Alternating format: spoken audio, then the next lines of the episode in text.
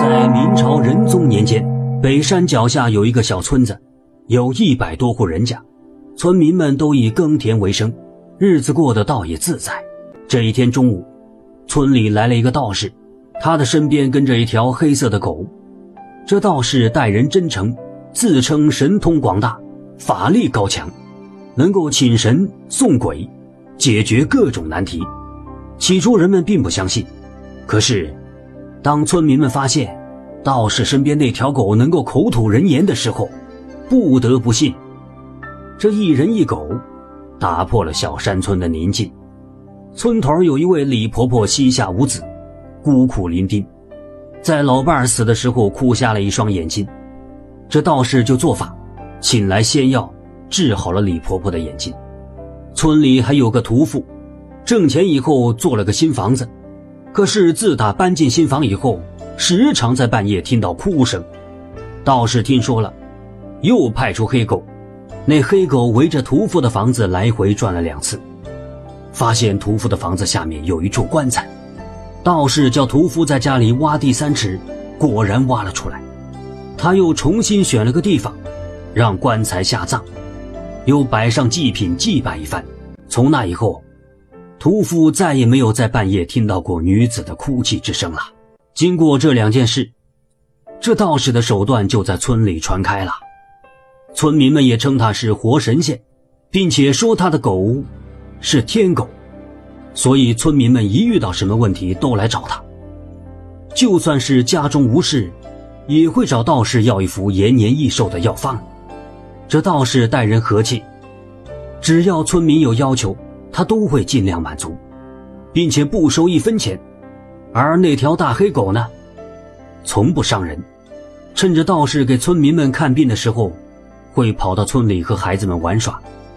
这村里啊，有六个寡妇，年纪轻轻守了寡，因为都很可怜，这六个人自然而然走到一起。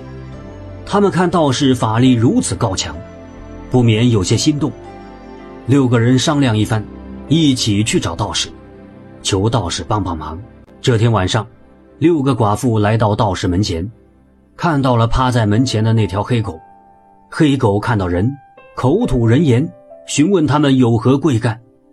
第一次听到狗讲话，几个寡妇被吓了一大跳。好在他们很快就平复心情，告诉黑狗，他们有要事求道士帮忙。这道士似乎是知道寡妇们的意图，便打开门，把他们叫了进来，并且让黑狗守在门口。进屋以后，寡妇们发现，道士的房间有一个密室。只见道士点燃蜡烛，笑眯眯地将六个寡妇带进了密室当中。黑狗在门口守了整整一个时辰，这才听到了密室门被打开。再看这六个寡妇。来的时候是面色犹豫，而现在却是喜笑颜开，满面春风。看着寡妇们离去的背影，道士轻轻的叹了一口气：“唉，都是可怜之人。不过到了明日，情况就不一样了。”黑狗听了道士的话，对着天空叫了几声。原来这道士在没有出家以前，曾有一位好兄弟。两人都喜欢奇门八卦，向往修仙之道。后来得遇高人指点，两人遁入空门，成了道士。学有所成之后，便相约下山游历，一定要为百姓们做一些实事。可是天有不测风云，在遇到一条河的时候，两人碰到一个失足跌入河中的孩子，他们施法相救，可是符咒一碰到水就失效了。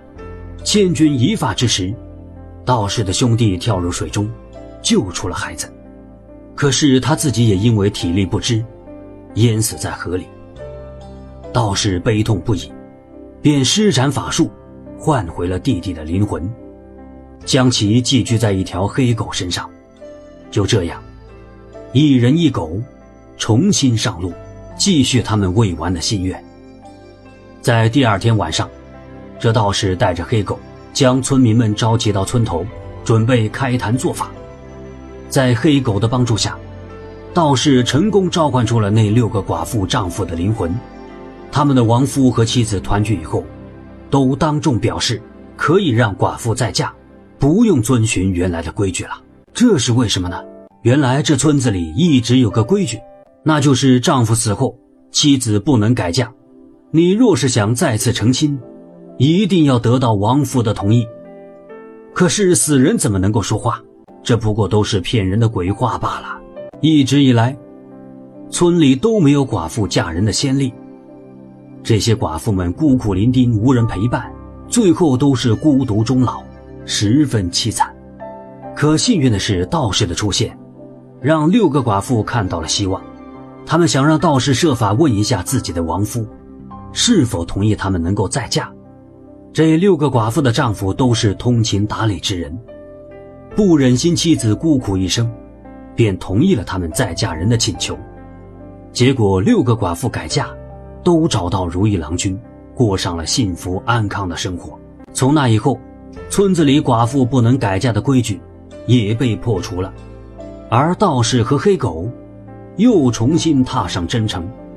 没有人知道他们的下一个目的地会是哪里。